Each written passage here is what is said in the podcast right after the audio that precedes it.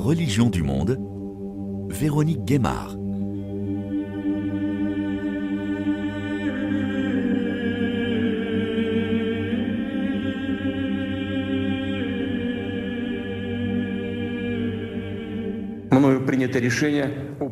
J'ai décidé de lancer une opération militaire spéciale. Son objectif est de protéger les personnes qui ont été soumises à des abus et un génocide par le régime de Kiev pendant huit ans. Et pour ce faire, nous nous efforcerons de démilitariser et de dénazifier l'Ukraine et aussi de traduire en justice ceux qui ont commis de nombreux crimes sanglants contre des civils, y compris des citoyens de la Fédération de Russie. Nos plans n'incluent pas l'occupation des territoires ukrainiens. Nous n'avons pas l'intention d'imposer quoi que ce soit à qui que ce soit par la force.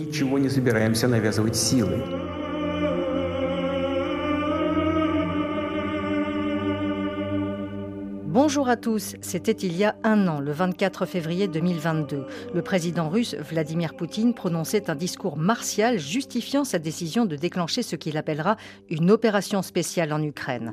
Quelques minutes plus tard, les troupes russes envahissaient le territoire ukrainien et larguait les premières bombes, provoquant des destructions dans tout le pays, des milliers de morts et des millions de déplacés. Dans cette guerre, les églises orthodoxes n'ont pas été épargnées et se sont divisées avec d'une part l'église orthodoxe d'Ukraine, qui est autocéphale depuis 2019, et d'autre part l'église orthodoxe ukrainienne, qui dépend du patriarcat de Moscou. Mais celle-ci, par le biais de son métropolite Onufre, a pris ses distances de Moscou lors d'un concile le 27 mai dernier à cause du patriarche Kirill, qui avait justifié cette guerre par la nécessité de défendre la Sainte Russie face à l'Occident décadent. Notre correspondant Stéphane Sion à Kiev avait recueilli les propos du père Nikolai Danilevitch, qui rejetait la position de Kirill. Э, Notre Église a pris une position catégorique contre cette guerre. Nous condamnons sans réserve cette guerre et le métropolite Onufre a demandé à Poutine de mettre fin à ce conflit meurtrier et à cette agression. Il a aussi appelé dès le premier jour le patriarche Kirill de Moscou pour demander à Poutine d'arrêter tout cela. C'est une guerre ouverte, une invasion et nous devons aussi défendre notre pays et notre patrie. Le patriarcat de Moscou soutient donc ce conflit et revendique son droit canonique sur les espaces de l'époque soviétique. Une instrumentalisation du religieux par le pouvoir politique du Kremlin qui veut y calquer ses frontières géographiques. Nous allons en parler tout au long de cette émission avec nos invités et nos correspondants en Ukraine et en Russie.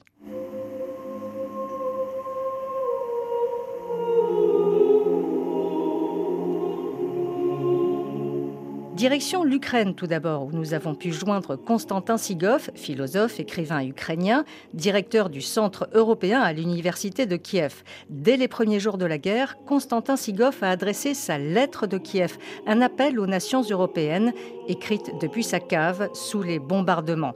Il a aussi publié un essai, Quand l'Ukraine se lève, la naissance d'une nouvelle Europe aux éditions Talent, écrit avec Laure Mandeville, et son dernier ouvrage, Le courage de l'Ukraine, préfacé par Anne-Marie Pelletier aux éditions du CERF, publié en janvier dernier. Ce lundi 20 février, le président américain Joe Biden s'est rendu à Kiev pour rencontrer le président Volodymyr Zelensky et lui assurer son soutien.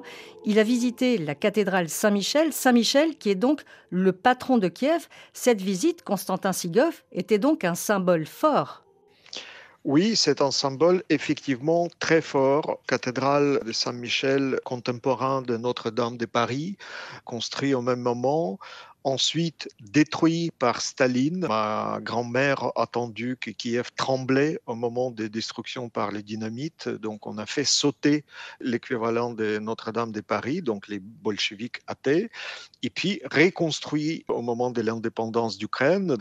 Je faisais ma thèse de doctorat à 200 mètres euh, à l'Institut de philosophie, donc je passais chaque jour et j'ai vu le processus de la reconstruction. Et voilà, donc euh, visite euh, qui fait date, n'est-ce pas, et qui montre, à mon avis, justement cette dimension à la fois du combat spirituel et en même temps euh, l'idée qu'effectivement toutes les civilisations occidentales, civilisations aussi européennes au sens fort du terme, est aujourd'hui est en jeu et en fait, c'est effectivement le sort de Kiev qui va être décisif pour ensuite la vie sur notre petite planète et le sort des sociétés libres, démocratiques, face à une alliance des sociétés autoritaires. Et donc, ce n'est pas exagéré quand dans ma lettre de Kiev, écrite à Kiev tout début après 24 février 2022, j'ai affirmé que l'Ukraine est aujourd'hui à l'avant-poste d'une lutte planétaire. Donc c'est tout simplement la confirmation de ce fait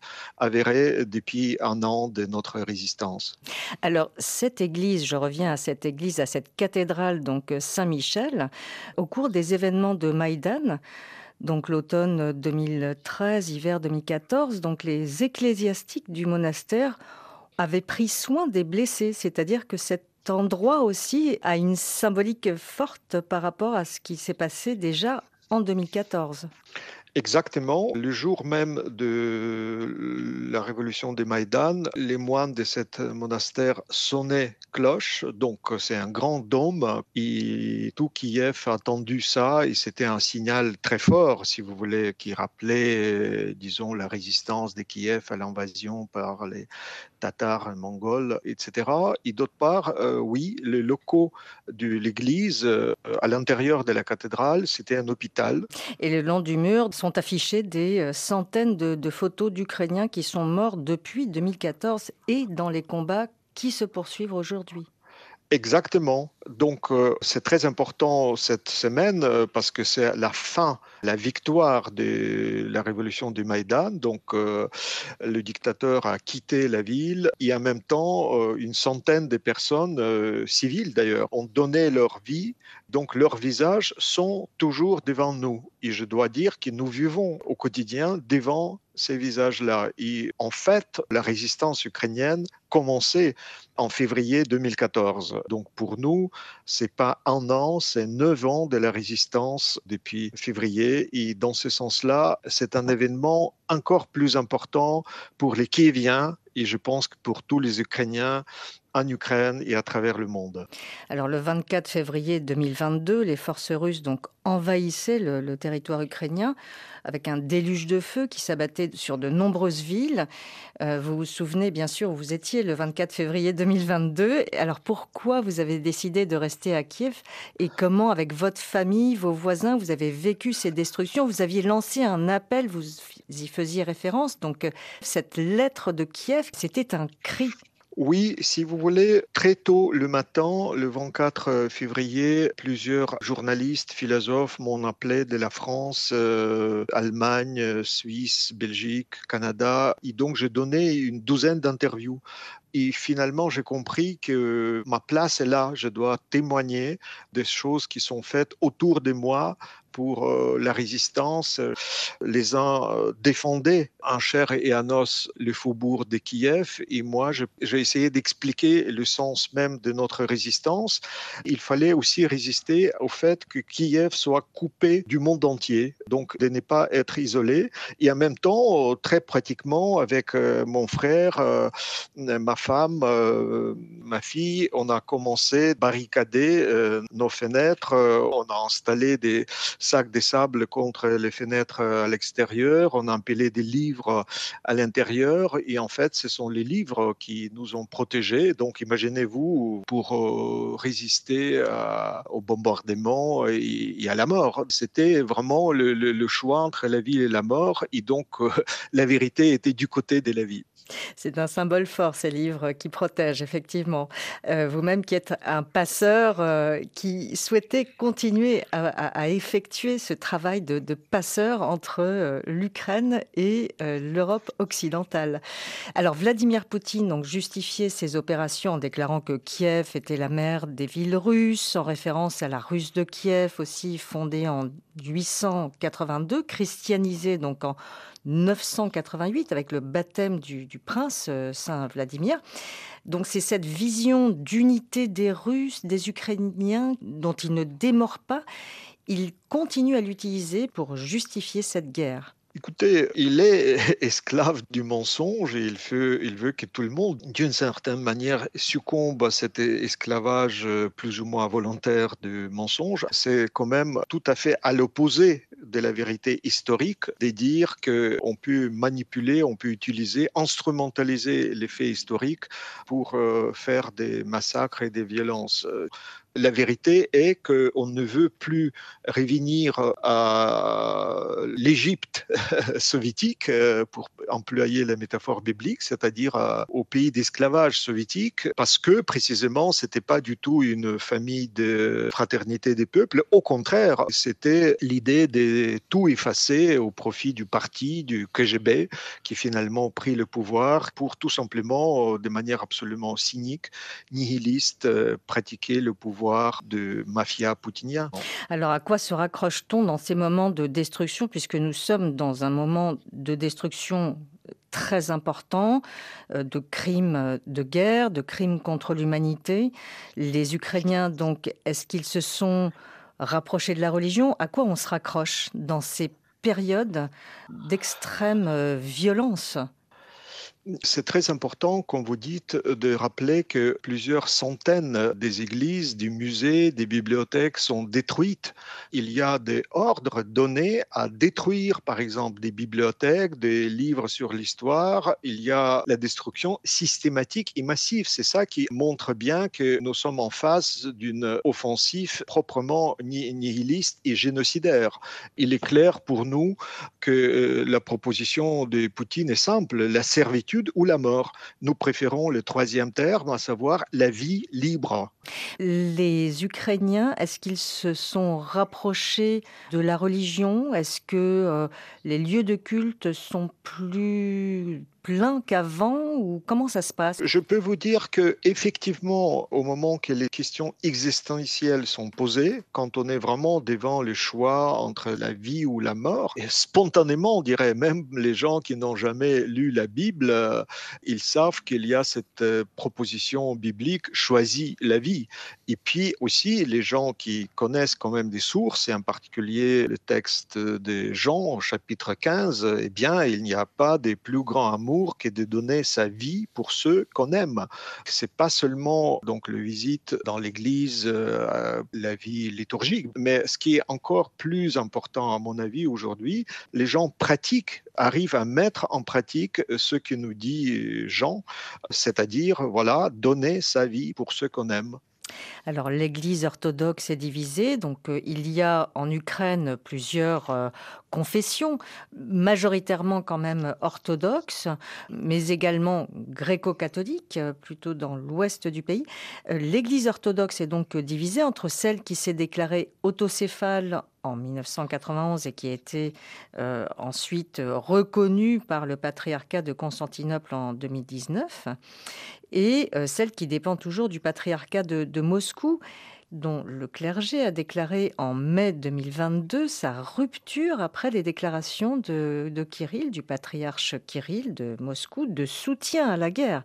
Et comme vous le rappeliez, beaucoup d'églises et de paroisses ont été touchées par des bombardements, ont été détruites. Donc il y a cette séparation finalement dans cette Église orthodoxe ukrainienne. Quel effet ça a sur la population? Je dirais que c'est l'histoire qui nous aide à avoir les clés des lectures du tableau euh, très juste que vous dressez. Déjà pendant la période soviétique, l'Église grecque catholique était la plus grande Église au monde qui était persécutée tous les évêques arrêtés, envoyés à Goulag, euh, centaines de prêtres arrêtés après l'invasion de l'Ukraine occidentale par l'armée rouge, donc l'installation du régime euh, bolchevique de l'État athée. Ensuite, en 91, après la fin de l'Union soviétique, tout de suite, l'Église orthodoxe d'Ukraine voulut être libérée du centre euh, de l'Empire soviétique euh, de, Moscou et pour rejoindre la famille des églises orthodoxes. Aujourd'hui, ils sont 15. Donc, il y a l'Église de Constantinople, Primus inter paris, l'Église de Roumanie euh, et d'autres pays du monde. Et l'Église orthodoxe d'Ukraine Donc, dans un pays de 50 millions d'habitants à l'époque, euh, évidemment, on voulait parler de sa propre voix et de n'être pas assujetti par euh, le, grand frère, frère, comme disait Orwell. C'était pas euh, du tout accepté par Moscou et l'autre partie de l'orthodoxie quittait le patriarcat de Moscou. Cette situation durait trop longtemps et finalement, le patriarche de Constantinople, qui a le droit, selon le droit canon, d'aider quand il faut résoudre des conflits, c'est lui qui est intervenu en donnant le droit d'être autocéphale, c'est-à-dire euh, gérer de façon autonome avec la reconnaissance des autres églises. Et d'ailleurs, il y a quelques jours, euh, le primat de cette église autocéphale reconnue par Constantinople, mais aussi par, euh, par exemple, euh, Alexandrie. Le métropolite Épiphanie de Kiev était reçu par le pape euh, François avec des autres leaders d'Ukraine spirituels, y compris donc le chef de l'église grecque catholique, Sviatoslav.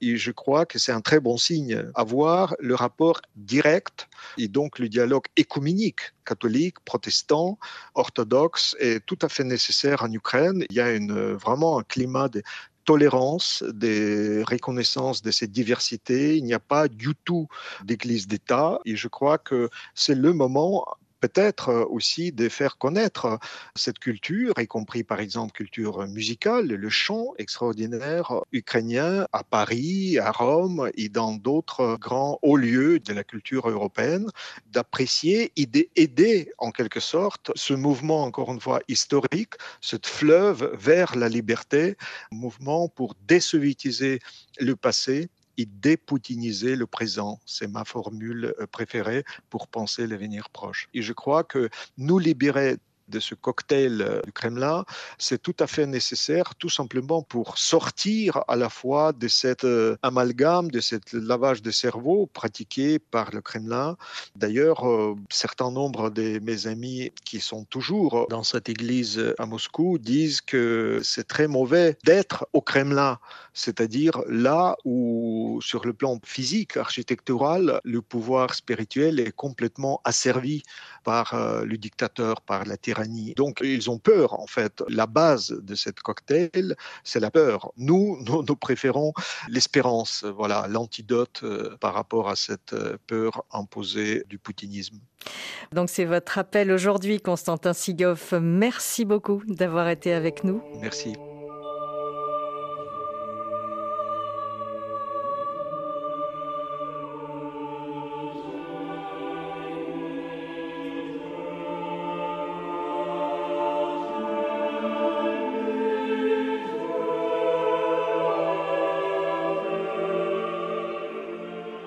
Nos envoyés spéciaux dans l'Est de l'Ukraine, Anastasia Bekio et Boris Vichit, ont rencontré un prêtre orthodoxe de l'église d'Ukraine, donc l'église autocéphale. Il est aumônier dans une unité militaire de Kherson, cette ville qui avait été occupée en mars par l'armée russe et qui a été libérée par les forces armées ukrainiennes en novembre, mais qui continue de subir des bombardements. Son récit donne corps à ce qui est vécu dans ces églises sur place, plongées dans cette guerre. Il a ôté sa soutane noire pour un pantalon et un blouson kaki. Le père Maxime Bervilov vient de quitter sa paroisse où il a célébré une liturgie pour retrouver l'unité militaire dont il est aumônier. Vétéran du Donbass, où il s'est engagé à deux reprises à partir de 2014, il y a trouvé la foi et s'est fait ordonner prêtre un an plus tard. Lorsque les Russes ont pris Kherson, le père Maxime a dû se cacher. Son appartement a été perquisitionné par les forces d'occupation. J'ai dû changer de lieu plusieurs fois. Dès que je croisais quelqu'un qui me connaissait, je déménageais, parce que c'était un temps où on ne pouvait faire confiance à personne. Au bout de deux mois de planque, il finit par être exfiltré par des agents des services spéciaux, embarque vers Mykolaïv. Pendant tout ce temps, sa paroisse est restée seule. Les premiers jours, les paroissiens ont essayé de célébrer tout seuls. Mais un jour, un tank russe a pointé son canon vers eux. Les Russes n'ont pas tiré, mais les paroissiens ont eu une grande frayeur et ils ont cessé d'aller à l'église. Il restait une église du patriarcat de Moscou avec un prêtre, mais il a fui lorsque les Russes se sont retirés. Après la libération de la rive droite de la région de Kherson en novembre, le prêtre est revenu célébrer dans son église. L'église. À vrai dire, il y a plus de monde qui vient à l'église aujourd'hui qu'avant la guerre. Curieusement, on ne pense pas trop à Dieu quand tout va bien, mais on se tourne vers lui quand ça va mal. Aujourd'hui, une quarantaine de personnes est venue. Pour un village, c'est pas mal. Avant la guerre, environ 20 personnes venaient aux offices. On a même de nouvelles personnes qui sont apparues. Avant cela, elles allaient dans l'église du patriarcat de Moscou. En ces temps de guerre, le père Maxime est plus souvent dans son unité militaire où il a déjà célébré un baptême et deux mariages. Un reportage près de Kherson, dans l'est de l'Ukraine, signé Anastasia Bekio et Boris Vichit.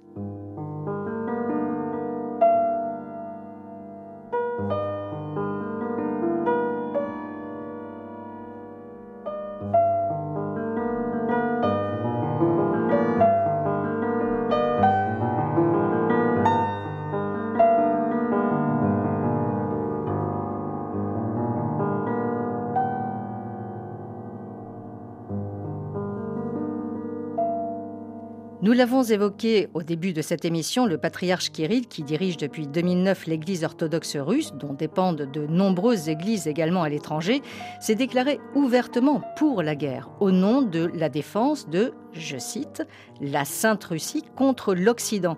Et c'est le titre de l'ouvrage de Cathy Rousselet, publié en octobre dernier aux éditions Salvator.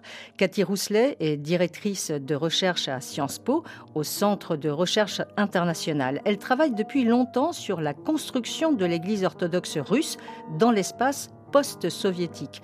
Bonjour Cathy Rousselet. Tout d'abord, qu'est-ce qu'on appelle la Sainte Russie alors, la, Sainte Russie, c'est une façon de traduire la Sviataya Russie. Il s'agit de Russe déjà. Alors, qu'est-ce que la Russe? C'est pas la Russie.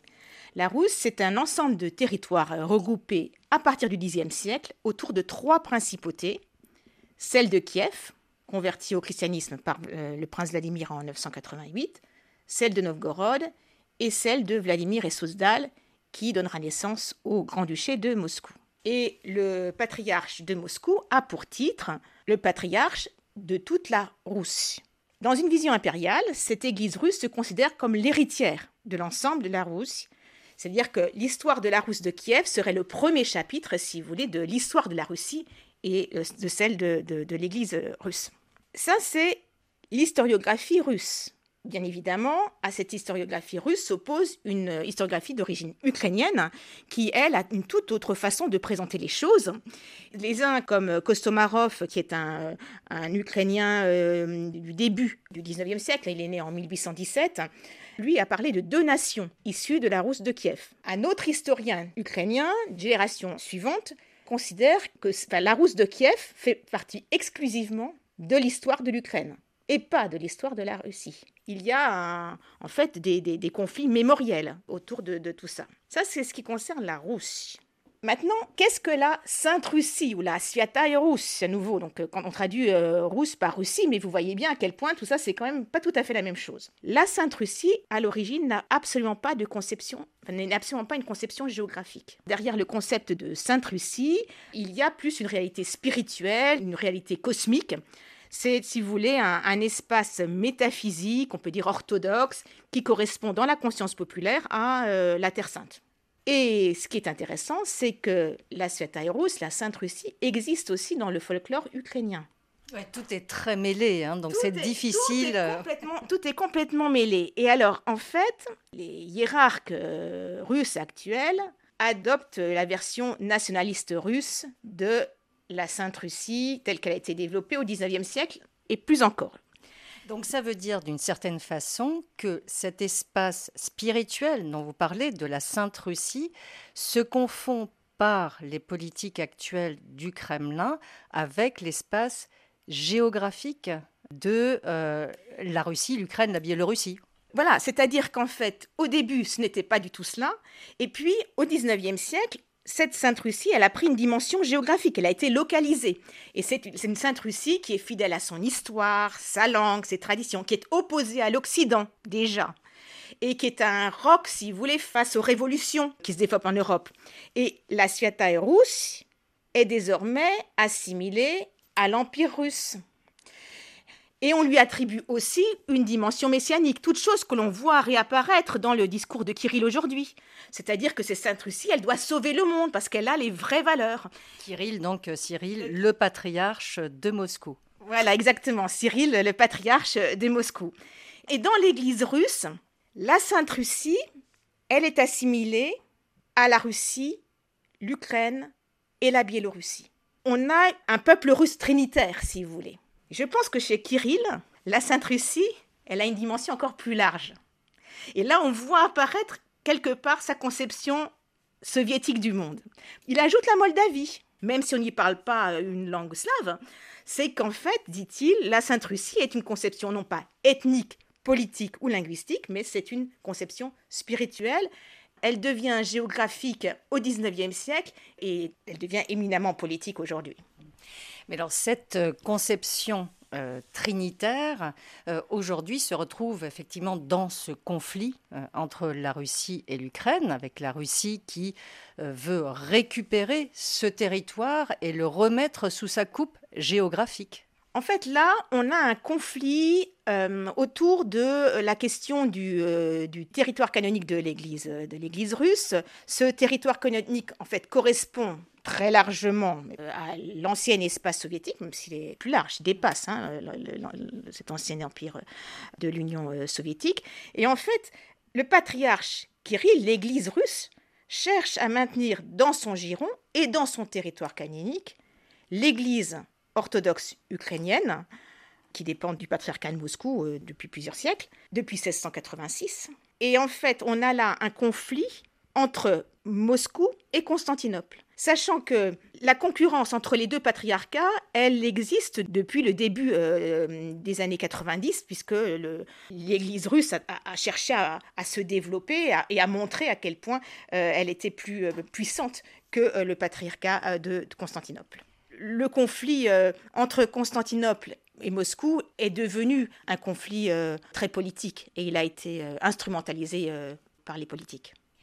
Alors justement, on en vient à cette instrumentalisation euh, du religieux par le politique. Euh, comment expliquer donc ce lien entre l'Église orthodoxe russe et le pouvoir politique, le Kremlin, donc celui aujourd'hui de Vladimir Poutine, enfin celui depuis plus de 20 ans alors, il faut, je pense qu'il faut revenir en fait au début des années 90. Euh, L'Église euh, russe était extrêmement affaiblie après les années de persécution et de soumission euh, au pouvoir soviétique.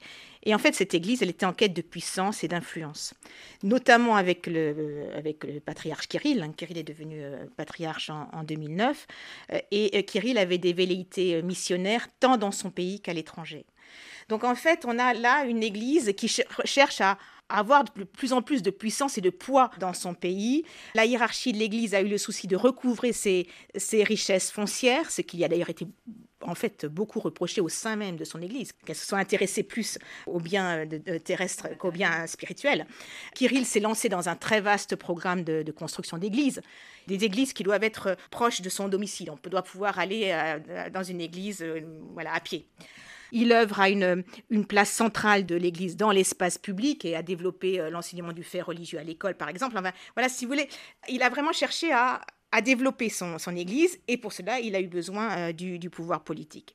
Deuxième point, c'est qu'aussi au niveau local, les élites politiques, économiques et religieuses, elles trouvent, euh, elles ont des intérêts euh, communs. Les unes cherchent à, se légitimer avec les élites religieuses, les autres à blanchir l'argent sale, et puis les élites certaines élites religieuses pour, pour s'enrichir. Donc on a vraiment là, si vous voulez, des liens étroits entre les élites au, au niveau local. Et puis un dernier point pour essayer d'expliquer de, les choses, c'est on ne peut pas ne pas mentionner l'héritage soviétique où l'Église était au service du pouvoir. Et il ne faut pas oublier que bon nombre de hiérarques de l'Église ont commencé leur carrière ecclésiastique à la période soviétique et qu'un certain nombre d'entre eux ont entretenu des relations avec le KGB et c'est complètement attesté dans les années 70-80. Euh, Donc euh, en fait, cette Église, elle doit être comprise dans un contexte politique particulier, enfin voilà, dans un contexte euh, politique. Et si dans les années 90, elle répondait d'une certaine façon à cette question du rapport à l'État, aujourd'hui, elle répond en fonction d'un contexte extrêmement autoritaire, de plus en plus autoritaire, et je crois qu'aujourd'hui, on peut dire que l'Église n'a strictement plus aucune autonomie.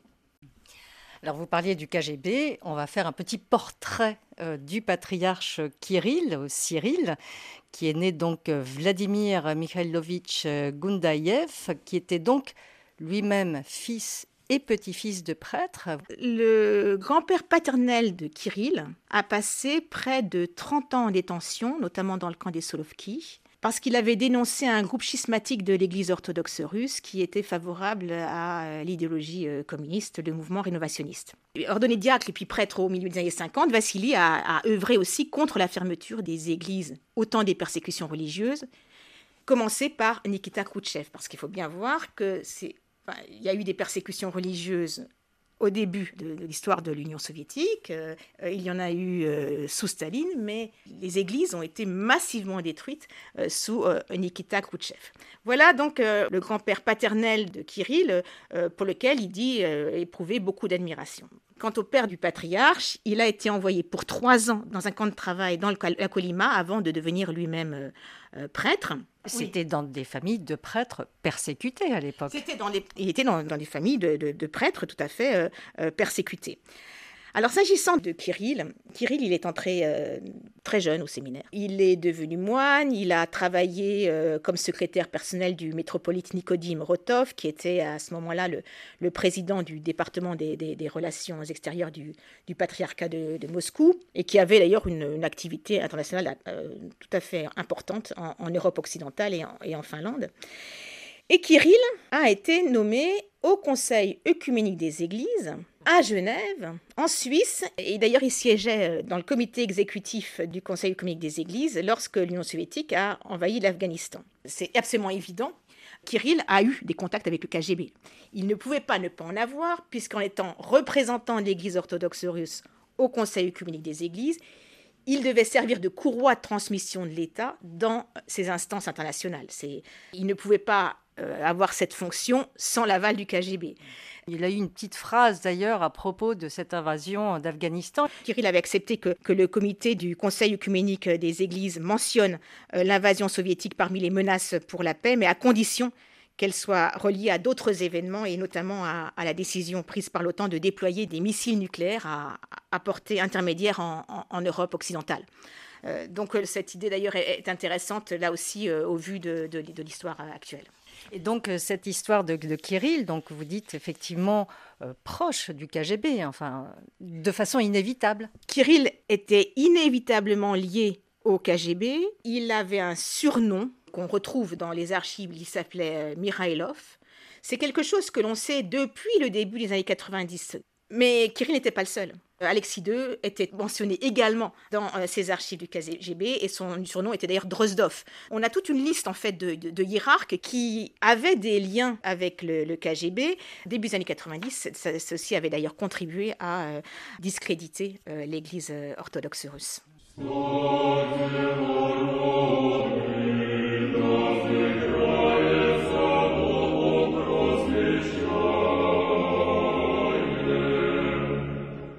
Il y a aussi une dimension euh, de valeur morale et traditionnelle que s'est approprié Vladimir Poutine. Donc cette rhétorique de l'idéologie, les valeurs morales et spirituelles, euh, il reproche à l'Occident, il a encore reproché cette semaine de nier les valeurs morales familiales, il dénonce la décadence de l'Occident, évidemment en référence à l'homosexualité. Euh, ça, c'est quelque chose aussi euh, qui est porté par euh, le patriarche Kirill, qui est récurrent aussi dans ses propres discours.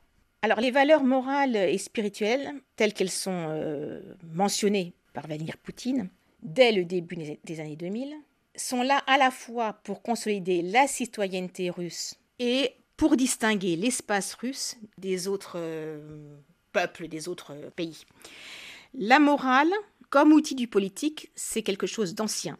Ça remonte à la période soviétique. Et les valeurs morales et spirituelles, c'est quelque chose dont parlait également Khrouchtchev, également Brezhnev. Donc là, il n'y a vraiment là rien de nouveau et on voit comment Vladimir Poutine s'inscrit dans un héritage soviétique. Il s'agit de former de bons citoyens. C'est-à-dire que Brejnev et Khrouchtchev, c'était via l'athéisme scientifique, le communisme, et aujourd'hui, c'est à travers l'Église orthodoxe. C'est exactement cela. C'était à travers l'athéisme scientifique et le communisme.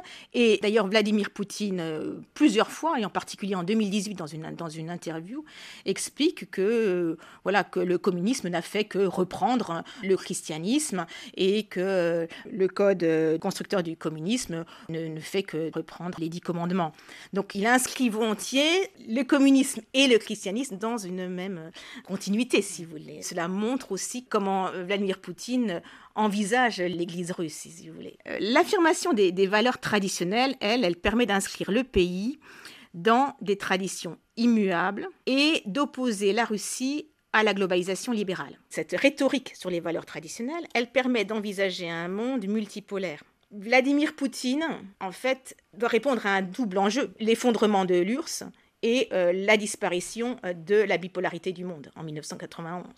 Il a appelé une tragédie euh, géopolitique. Voilà, 1991, c'est une catastrophe géopolitique pour Vladimir Poutine et d'ailleurs pour Kirill euh, également. Donc en fait, l'affirmation des valeurs traditionnelles, c'est ça. C'est une façon de d'opposer la Russie à la globalisation libérale et donc d'envisager un, monde multipolaire. Et la Russie met en avant l'idée d'un dialogue des civilisations comme alternative à la globalisation. Et sur ce point d'ailleurs, Kirill avait déjà écrit dès la fin des années 90, il avait des textes qui parlent justement de ce dialogue des civilisations. Alors là, on est dans un conflit des civilisations, mais à ce moment-là, on parlait d'un dialogue des civilisations.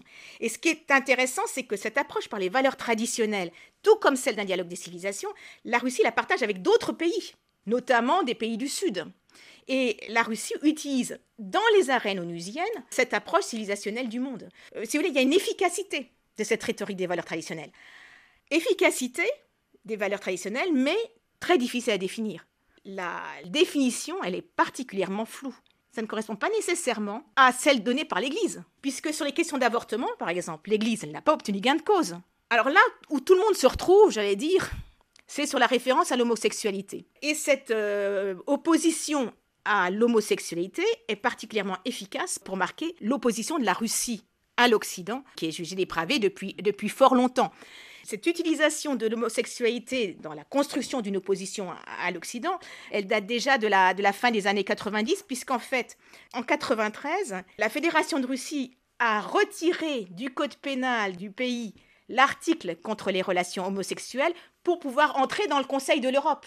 Donc vous voyez là comment en fait il y avait un lien immédiat entre Europe, à valeurs européennes, et puis homosexualité. Donc quand il s'agit de s'opposer à l'Occident et aux valeurs européennes, l'homosexualité apparaît comme un, élément euh, idéal, si vous voulez. Et puis euh, la population, d'après les sondages, reste assez largement opposée à l'homosexualité, et en particulier depuis 2013, euh, l'année de la loi contre la propagande des relations sexuelles non traditionnelles, la population s'est de plus en plus opposée, si vous voulez, à l'homosexualité. Mais comment expliquer que ces discours de l'Église orthodoxe à travers le patriarche Kirill et de Vladimir Poutine est prise sur la société qui, elle, est quand même très sécularisée?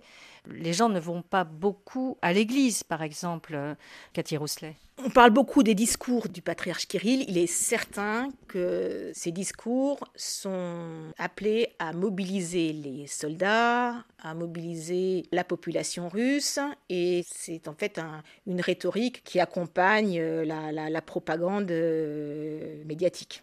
Maintenant, quelle est l'influence de ces discours sur euh, la, population euh, russe? C'est vraiment très difficile à dire. Dans un sondage qui avait été publié en décembre 2021 sur euh, les personnes qui font autorité dans, dans le pays, le patriarche n'était pas mentionné. Alors, est-ce que le patriarche, il a un poids auprès de la population croyante maintenant? Là aussi, c'est compliqué, même si euh, plus de 60%, 70%, même d'après certains sondages, euh, qui se disent euh, orthodoxes, il y a guère que 9% de personnes qui vont au moins une fois par mois à des offices. Donc, si vous voulez, la pratique religieuse est faible.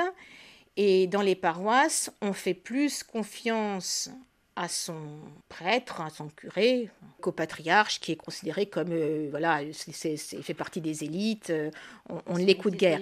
La rhétorique du patriarche euh, Kirill, elle sert de cadre aussi aux homélies des prêtres. C'est-à-dire que Euh, aujourd'hui, l'Église est mise au pas. Les prêtres ne peuvent pas s'exprimer comme ils le souhaitent. Dans les églises orthodoxes, on fait référence au patriarche. Donc Kirill est mentionné au cours des liturgies. Bien sûr, Kirill est mentionné euh, dans les liturgies, mais là je parle essentiellement des homélies qui sont dites à la fin des offices. Le patriarche dit ce qu'il est possible de dire.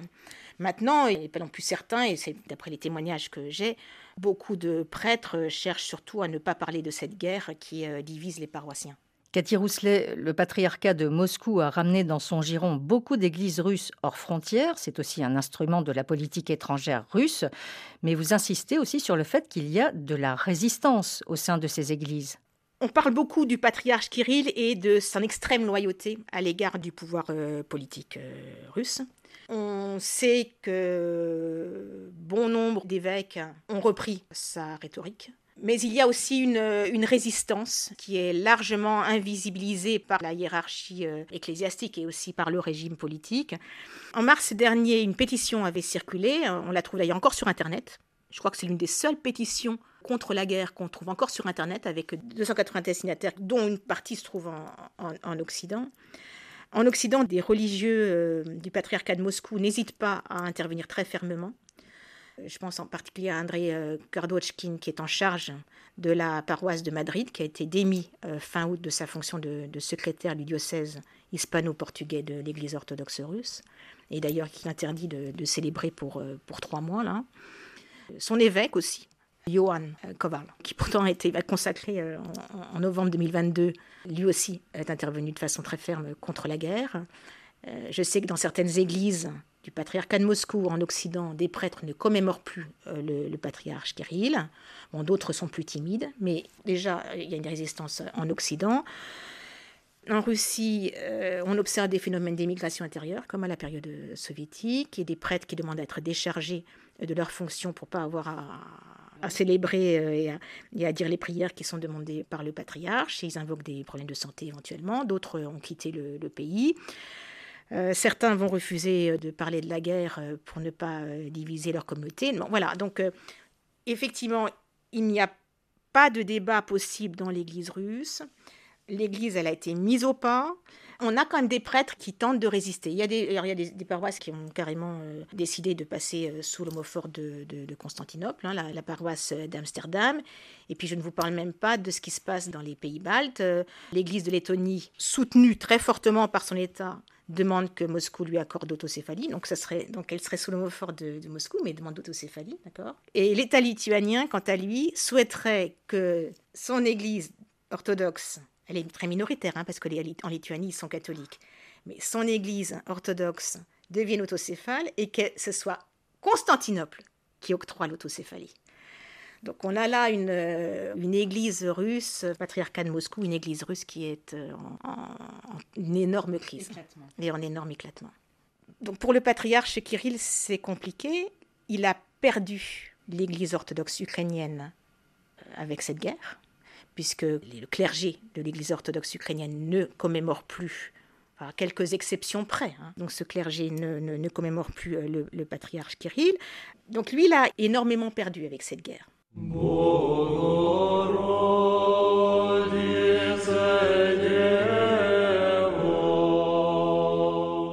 Et nous rejoignons à Moscou notre envoyée spéciale permanente Anissa El Jabri. Anissa, la religion qui joue donc un rôle important dans ce conflit en Ukraine, on l'a entendu. La religion orthodoxe évidemment, mais pas uniquement, car la Russie c'est aussi un pays multiconfessionnel, on va le voir ensemble. Mais déjà Anissa, comme on vient de l'entendre donc avec Cathy Rousselet, on le sait, le patriarche Kirill joue un rôle très important. Vous avez raison, Véronique, un rôle très important. Il est actif dans le débat public depuis l'ère soviétique. Il l'a particulièrement été depuis une dizaine d'années comme chef de l'Église orthodoxe. Il est très influent en Russie, mais pas seulement. C'est tout de même le chef de la plus grande communauté chrétienne orthodoxe au monde et du clergé orthodoxe le plus riche au monde. Il a donc une influence internationale extrêmement forte. Alors quand il encourage à aller se battre en Ukraine, ses propos ont évidemment beaucoup de résonance. C'était encore le cas le 25 septembre dernier, soit quatre jours après l'annonce de la mobilisation partielle et alors que les commissariats militaires dans toute la Russie, c'est là où se font les enrôlements, alors que les commissariats militaires fonctionnaient à plein régime, que la police allait frapper aux portes, attendait dans les grandes villes aux sorties du métro pour remettre les convocations pour aller s'entraîner pour se battre. Écoutez-le. Nous savons qu'aujourd'hui, beaucoup meurent sur les champs d'une guerre intestine. L'Église prie pour que cette guerre se termine le plus tôt possible, que le moins de frères possible s'entretuent dans cette guerre fratricide.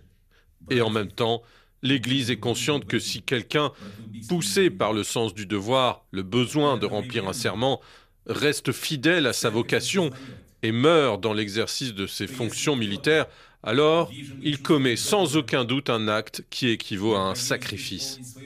Il se sacrifie pour les autres.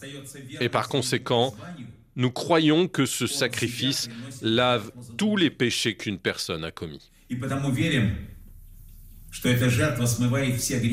Comme Vladimir Poutine au sein de l'État, le patriarche Kirill a imposé donc une verticale du pouvoir au sein de l'Église orthodoxe russe. Oui, toutes les décisions sont prises par lui. Toutes ces décisions sont imposées. Elles le sont donc évidemment aux protestataires, des prêtres qui, justement, au nom de leur foi, critiquent l'envoi de soldats en Ukraine. Ils sont parfois condamnés à de lourdes amendes, 35 000 roubles à l'époque, plus de 700 euros par exemple pour un prêtre de la région de Kostroma. L'amende a été payée par une collecte. Quant au père Maxime dans la région de Krasnodar, dans le sud de la Russie, il n'est justement plus père Maxime. J'ai dit à Pâques en 2022 que j'étais en désaccord avec la guerre qui se déroulait actuellement en Ukraine et que j'appelais cela un crime. Après cela, j'ai été suspendu du ministère pendant un mois, alors je me suis aussi excusé. Mais ensuite, j'ai continué à exercer jusqu'en octobre environ et c'était très dur pour moi moralement parce que, eh bien, en fait, ça voulait dire que je m'étais trahi. Alors j'ai pris la décision de quitter l'Église russe. Il y a eu un procès à l'Église, ils étaient trois à me juger, ils voulaient me privé de mon sacerdoce, mais ils ont décidé de me renvoyer comme un civil. C'est comme, vous savez, pour un militaire, disons, la retraite, et sans le droit de servir. Donc aujourd'hui, je suis donc dans cette position. Maxime a aussi dû s'expliquer devant la police et le FSB. Aujourd'hui, il travaille dans une maison de retraite pour les personnes âgées. Il n'est pas le seul en Russie à avoir eu affaire à l'État. Dans ce pays multiconfessionnel, un lama bouddhiste, par exemple, a été classé, là aussi, pour ses positions contre l'envoi de soldats en Ukraine, agents de l'étranger. Anissa, il n'y a pas que l'Église orthodoxe, même si elle est majoritaire et puissante, qui soutient la décision de Vladimir Poutine. Alors non, pas du tout, et c'est même très important pour le pouvoir. Il y a, vous l'avez entendu sur RFI plusieurs fois, je crois, les troupes d'élite de Ramzan Kadyrov, et pour ces hommes musulmans, il s'agit là d'une guerre sainte, et c'est montré comme tel. Les Kadyrovtsi ont ainsi reçu, il y a un mois, sur le terrain, dans le Donbass, la visite d'un des propagandistes les plus célèbres de Russie, et voici, diffusé à une heure de grande écoute à la télévision, un extrait des images qu'il a ramenées. Vous allez entendre Magomed Kitanayev s'adresser à ses troupes.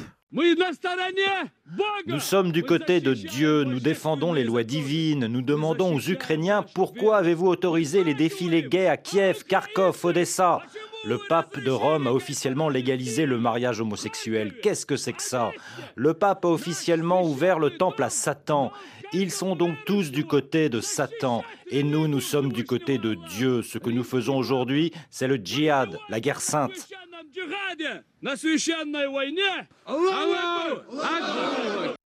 C'est pour le Kremlin très important de montrer que ce qu'il appelle le monde russe est avec lui, ce monde qui va donc, vous l'avez compris, bien au-delà des Slaves et des orthodoxes, et puis il faut l'avoir en tête, c'est certains conflits sur le territoire de l'Ukraine, mais dans l'esprit de Moscou, il s'agit de l'épisode d'une confrontation bien plus large, une guerre idéologique avec l'Occident, et ce qui est présenté comme ses valeurs décadentes. Merci Anissa El Jabri, notre envoyée spéciale permanente à Moscou, pour cet éclairage vu de Russie. Et c'est la fin de cet épisode de Religion du Monde consacré aux églises dans la guerre. Merci à Constantin Sigoff et Cathy Rousselet pour leurs éclairages. Une émission de Véronique Guémard avec Anastasia Becchio, Anissa El Jabri, réalisation Ludivine Amado. Vous pouvez réécouter cette émission en podcast sur RFI.fr, Twitter ou Facebook. À la semaine prochaine.